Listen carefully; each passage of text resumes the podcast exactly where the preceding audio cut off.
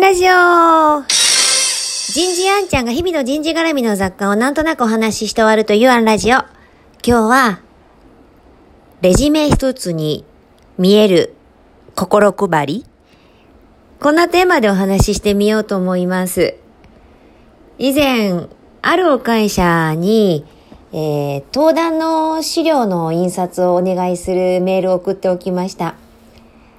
20ページぐらいの資料でしたでしょうか？当日お伺いして、準備できてますか？ちょっと確認させていただきますねって見たそのレジュメの作り方にびっくりしました。通常20ページの資料をコピー機で印刷、えーすると左端を、ステープルで留めてページをめくっていく片面印刷すると見開いた時に左側が裏面になりますから白いページになるんですよね。えー右側が印刷されたページ、左側が白紙のページということで冊子が出来上がっていく。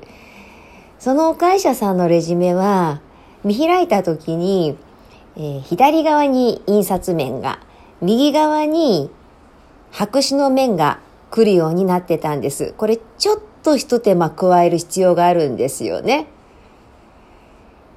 ああ、きっとこの会社の担当者の方は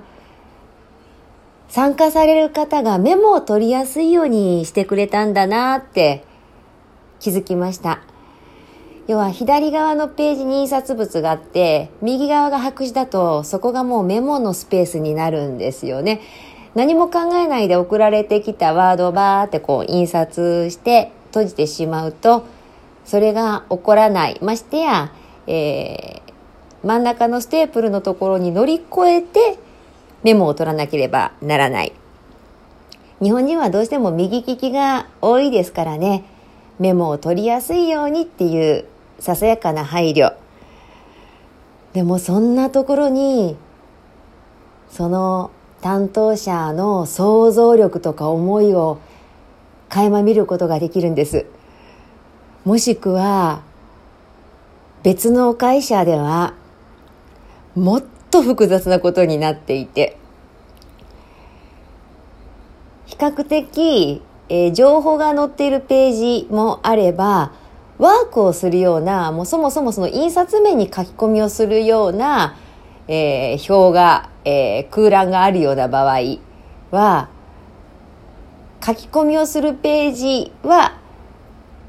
見開いた時に右印刷に読み込みをするような情報だけを載せているようなページは左になるように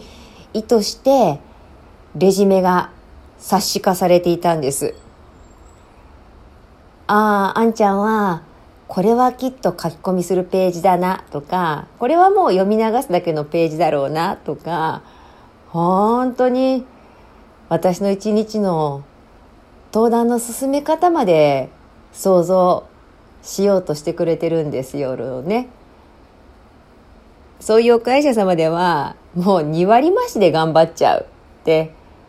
思ってしまう私です。今日はここまで次回もお楽しみに。